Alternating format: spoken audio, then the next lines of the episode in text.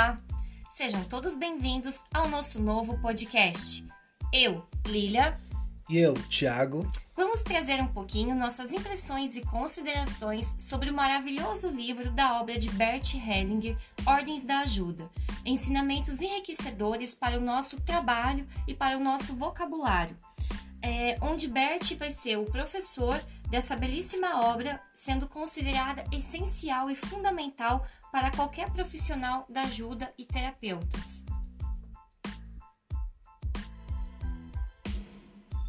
Vamos falar um pouquinho, num apanhado, sobre as cinco ordens da ajuda. Tiago, você me ajuda? Sim, claro. Então vamos lá. A primeira ordem, qual que é? Dar apenas o que se tem e esperar e tomar o que se necessita. Oh, legal. Vamos para a segunda ordem? Nos submetermos às circunstâncias e somente interferir e apoiar à medida que eles permitirem. A terceira ordem, se colocar como adulto perante o adulto que procura ajuda. É interessante, não? Nós vamos ver durante o curso do Bert que ele vai aplicar cinco ordens com maestria e vai nos ajudar a nos tornar cada vez melhor como profissionais para, para, para termos um holograma melhor dos nossos trabalhos. E a quarta ordem? Empatia deve ser sistêmica e não se envolver no relacionamento pessoal do cliente. Poxa, isso é muito interessante. Às vezes o terapeuta acaba entrando no sistema e complica, hein? Muitas vezes o terapeuta, naquela tentativa às vezes infantil de ajudar, se emaranha no sistema e o Bert vai mostrar que isso é prejudicial aos dois. A quinta ordem fala muito sobre amar cada um como ele é. Você pode me explicar isso? O Bert nos ensina que amar cada um como ele é, por mais que seja diferente de mim, sem excluir. Isso está li diretamente ligado à ordem do pertencimento pois o Bert ensina que enquanto houver um excluído no sistema, temos algo a resolver. Ou seja, um parente que venha depois vai repetir o mesmo padrão daquele ser excluído. Durante o trabalho eu vou explicar um pouco melhor sobre isso. Poxa, esse livro é uma verdadeira reflexão, hein? Com certeza, ele é uma verdadeira aula e ele é da obra fundamental de Bert Hellinger. Todos os terapeutas que que pretendem se tornar consteladores têm quase que uma obrigação do estudo, reflexão e aprimoramento dessa obra com leitura de cabeceira para o nosso aprendizado. Então vamos nos aprofundar um pouquinho mais na nossa leitura e vamos começar sobre os casos que o livro conta. Pode ser, Tiago? Com certeza. Então vamos lá. Sobre o treinamento em colônia que Bert fez no curso, falava de um caso sobre uma criança psicótica. O que, que você pode nos explicar sobre isso? Então, esse caso é um caso que o Bert trata no, na primeira rodada, né? A rodada é uma maneira em que Bert dava a palavra para cada um dos terapeutas de uma maneira democrática, né? E cada um colocava um tema e naquele tema e, e aquele que ele achava que era pertinente para o grupo como um todo, ele dava voz e essa pessoa colocava o seu caso em questão. No caso da criança psicótica, um terapeuta colocou essa questão, não foi o primeiro nem o segundo que teve a palavra, e o Bert achou por bem trabalhar aquele caso com uma dinâmica. E colocando a constelação a serviço da verdade, ela trouxe uma dinâmica familiar em que há uma morte encoberta no sistema. Uma morte dentro da mesma família. E isso causa psicose e também a esquizofrenia. O Bert traz essa informação e deixa bem claro quando ele coloca a situação da seguinte maneira: a psicose não é um sofrimento de um indivíduo, ela é um sofrimento de um sistema como um todo. Todos sofrem, não apenas aquele que é acometido da doença, mas sim a família como um todo. Existem casos em que a mãe e o adulto que cresce com a doença permanecem conectados assim por longo período até o resto da vida. E isso é um sofrimento muito grande para todos os sistemas. O Bert, de uma forma resumida, pela nossa interpretação, coloca isso da seguinte forma: uma morte frequente encoberta é o problema, dentro do mesmo sistema. Um exemplo: um irmão mata o outro irmão, isso poderia causar uma esquizofrenia é, num sistema futuro, e pelos trabalhos que nós vamos ver durante o livro, isso pode acometer, inclusive, várias gerações. Poxa, isso é realmente muito complicado, não? Exatamente. Então, é, o motivo vai necessitar incluir a vítima? É isso? O, o, motivo é o seguinte: a, a vítima, no, no caso, o doente, ele tem uma identificação profunda com agressor e vítima, ainda que ele não saiba da história. Vejam só como funciona isso. A nossa família, para cada dois atrás, tem mais dois lá atrás e vai por dois, dois, é uma potência de dois. Então, se nós multiplicarmos até a sétima geração ou até a décima primeira geração, dá mais de duas mil pessoas em nossa família, considerando nossos pais, nossos avós, bisavós, trisavós, tetravós e pentavós e assim vai lá adiante.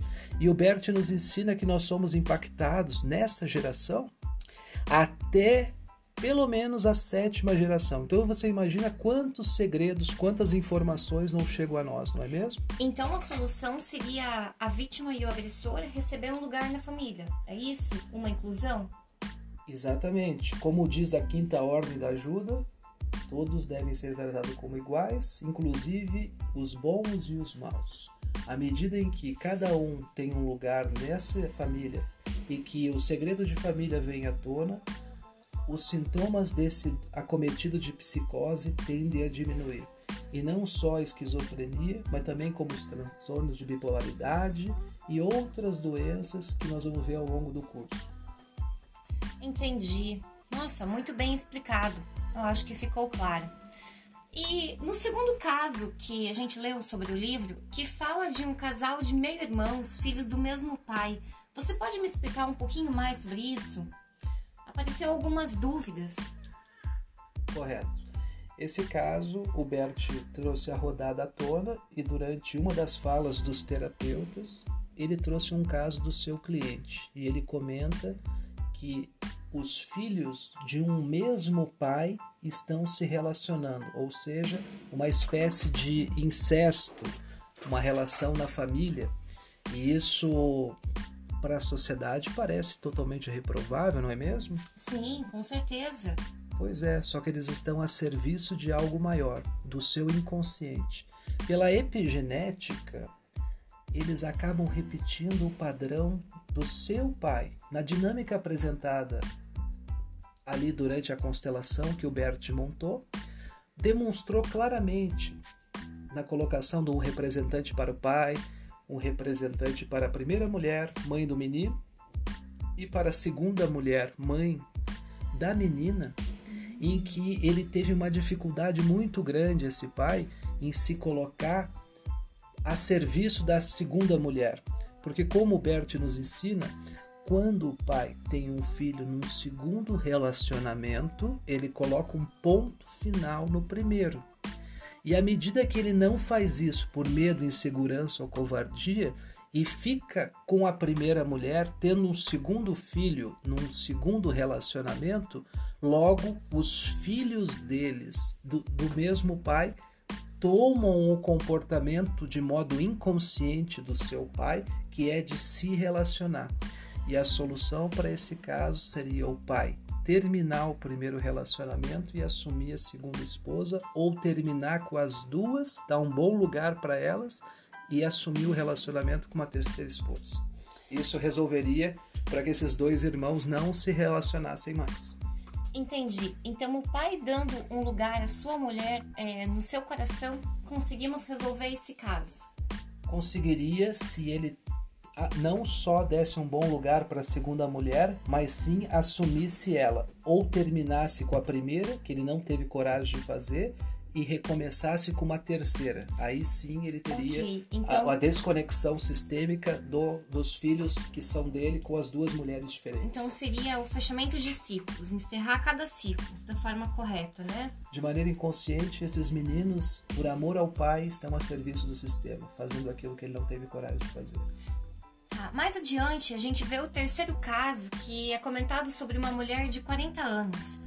Que o problema maior é a terapeuta que fica incomodada ao ver ela, sabe? Ela faz interpretações estranhas e não consegue evoluir na terapia.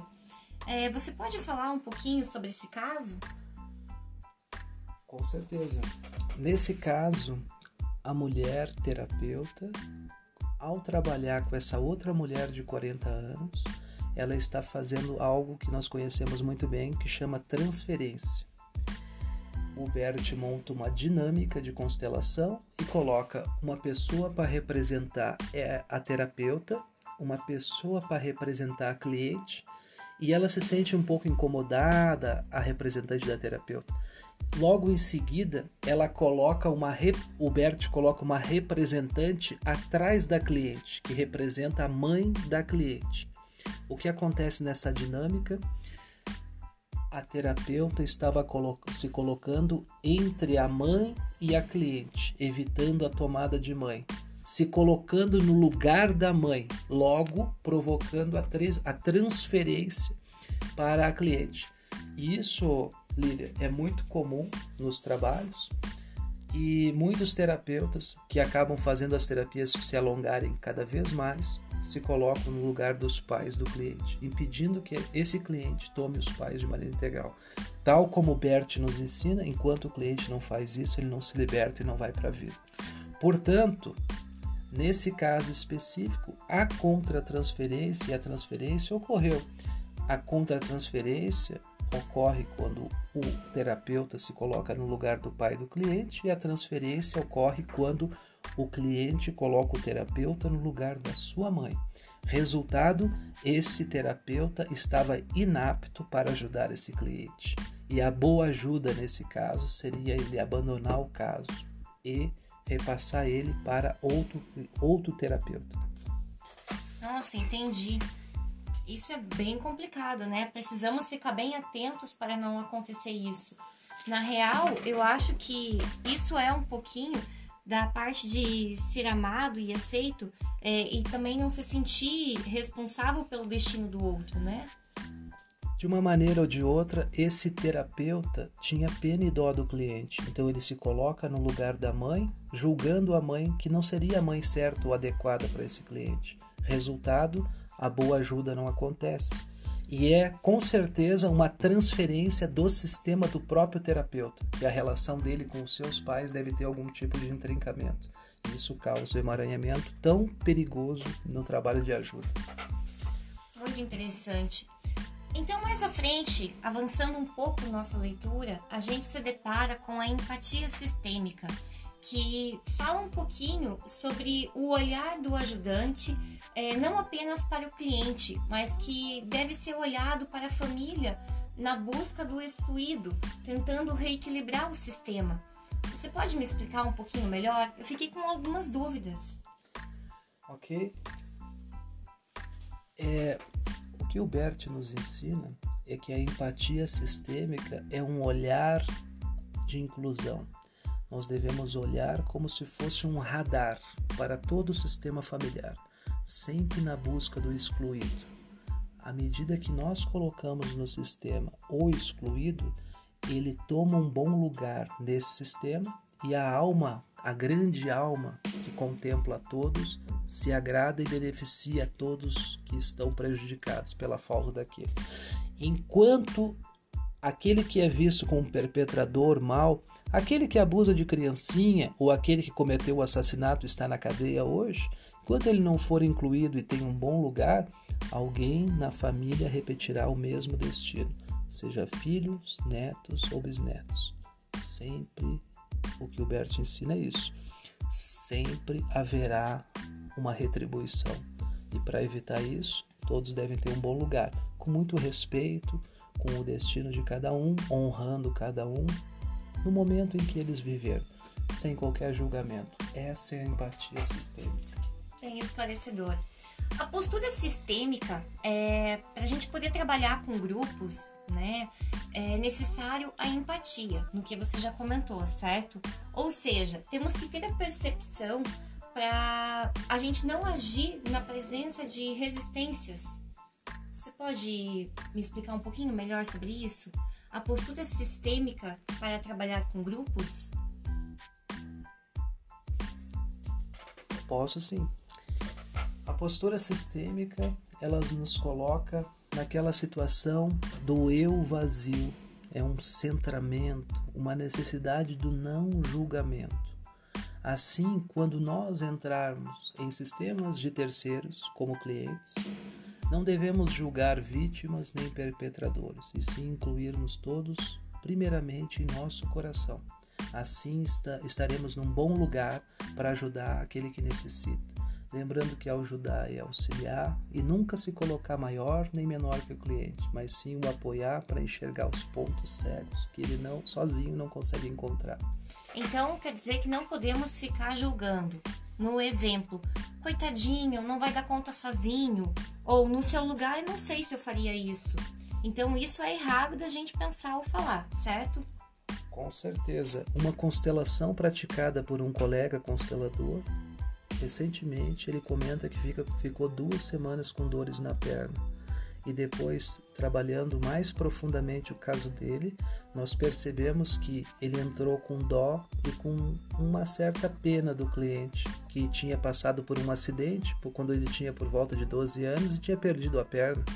Logo, sistemicamente ele se conecta ao destino do cliente, se emaranha no sistema e sai com a dor de alguém que não tem uma perna ou que tem uma perna que tem algum tipo de problema. Muito interessante. Então podemos presumir que nós temos que perguntar para o cliente de certa forma do que ele precisa? Naturalmente, a boa postura sistêmica é sempre se colocar a serviço, dizendo em que posso ajudar ou hoje o que o senhor gostaria de ver.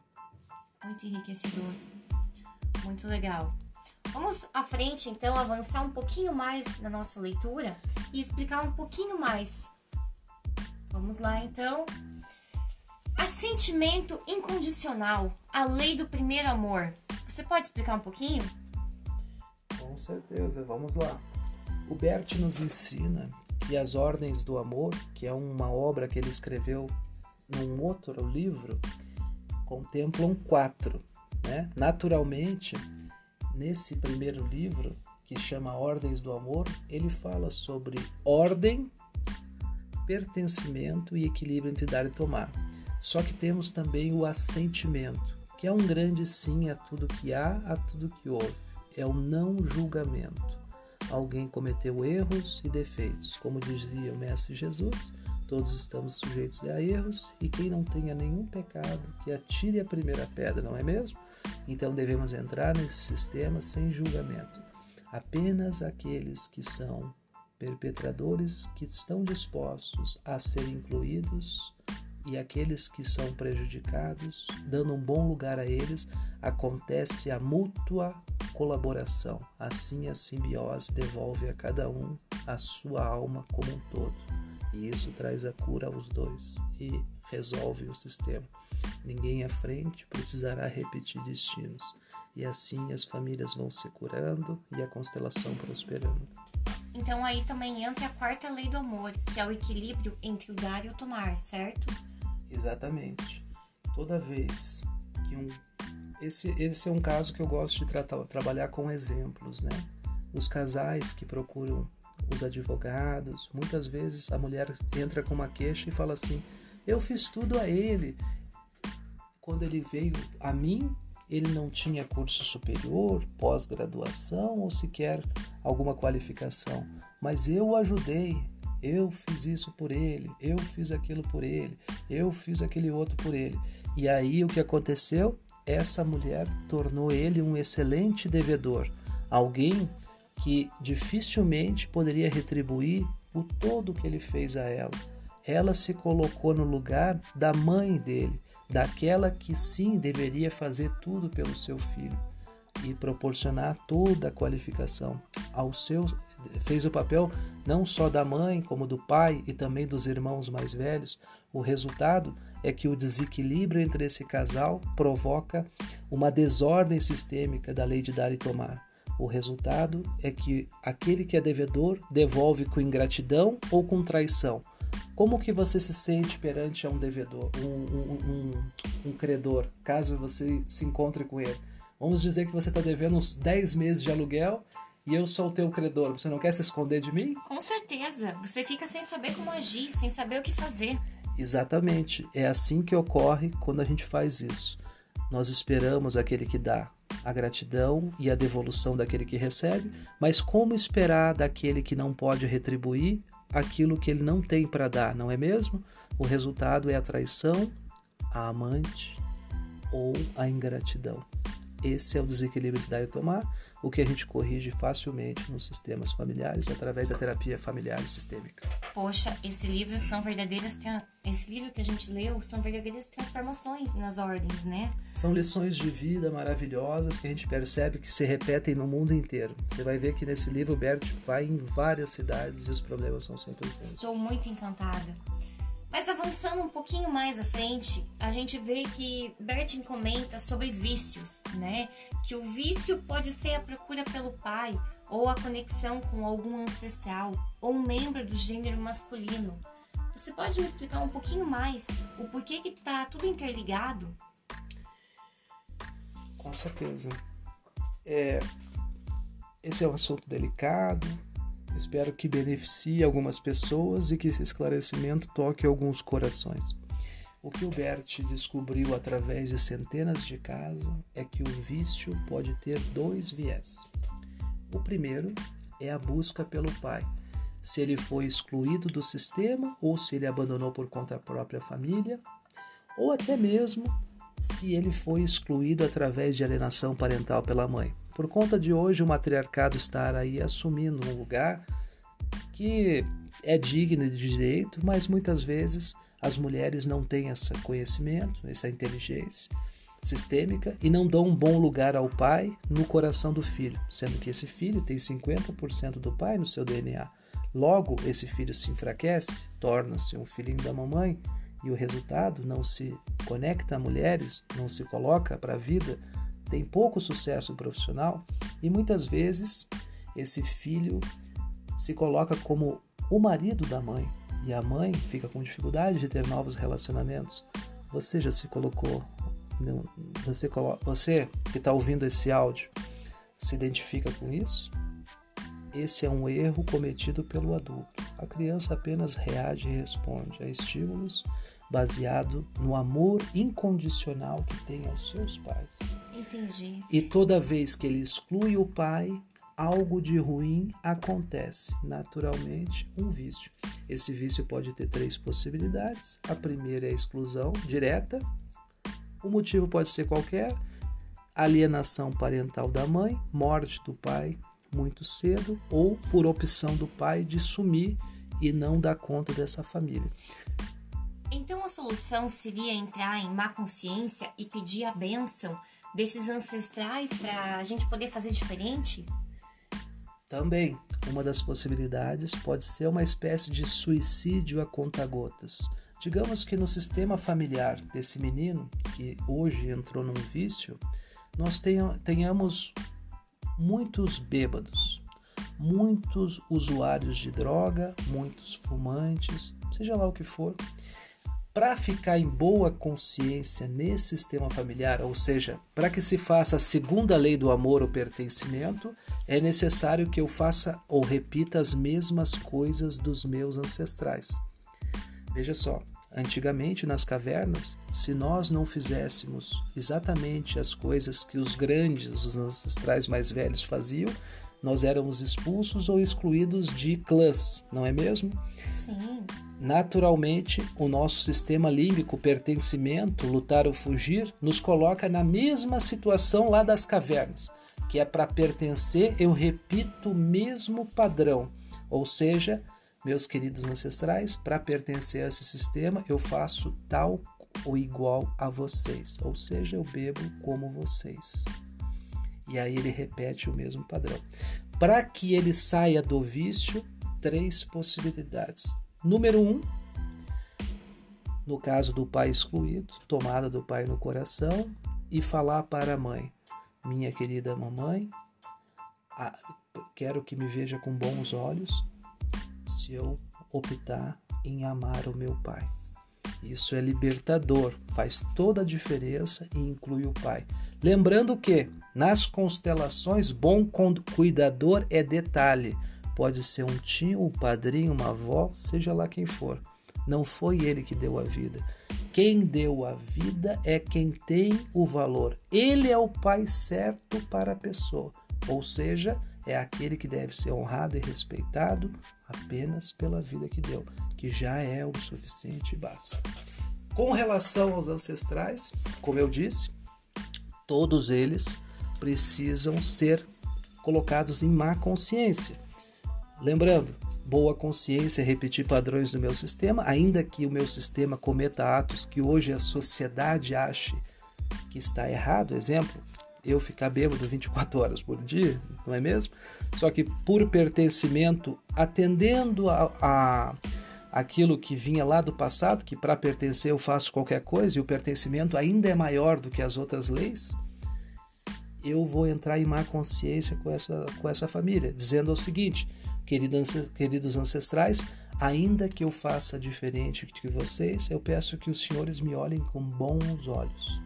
E se eles me abençoarem e me libertarem, naturalmente eu posso fazer diferente deles e ainda continuar pertencendo a esse sistema.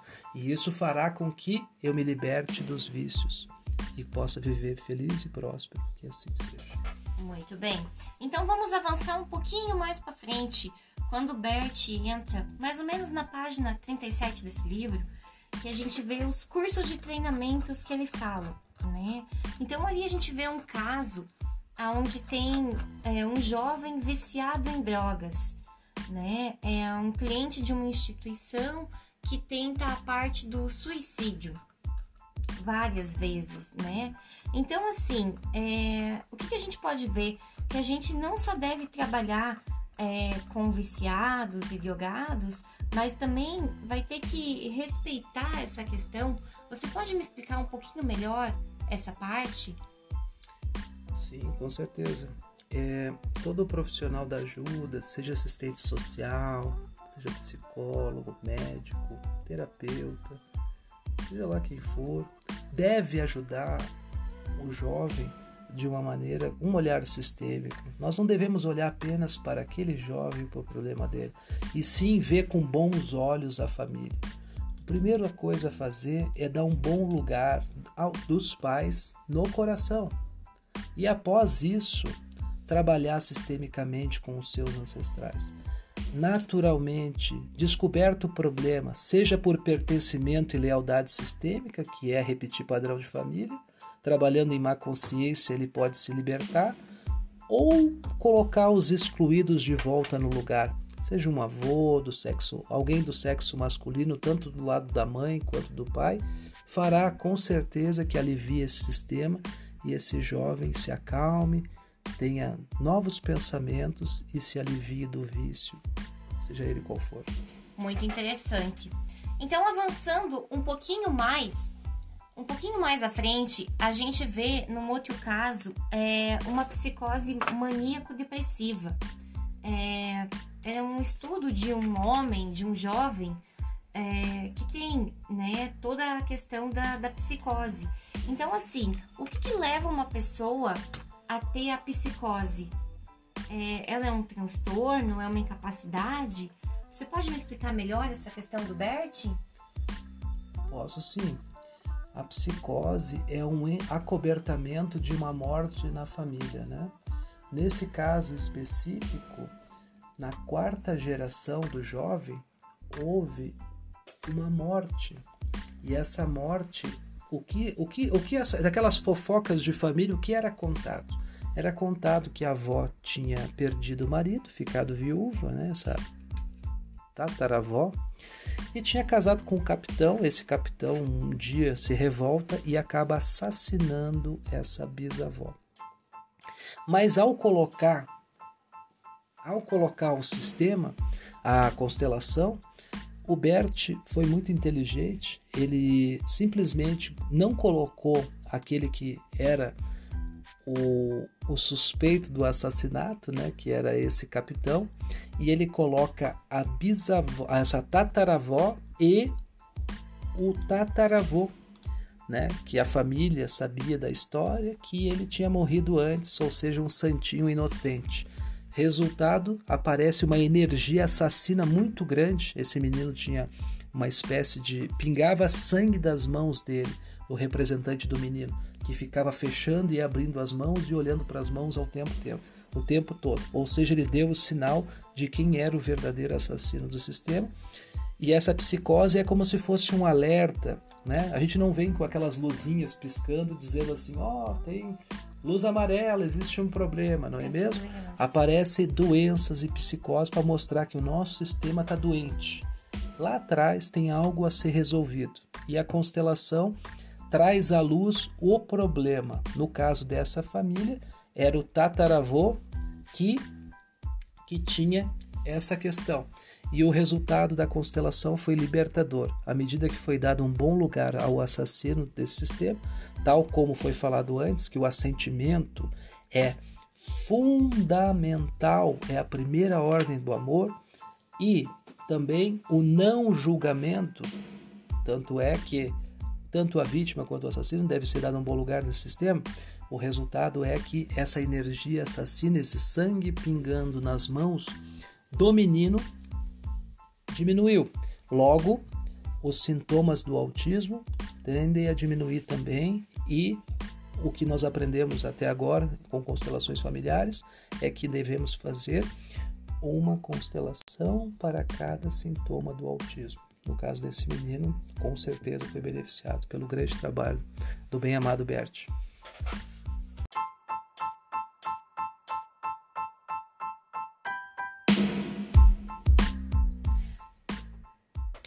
Muito obrigada pela sua companhia e siga nosso Instagram, Pachamama Terapias. E, e até, até, a próxima. próxima.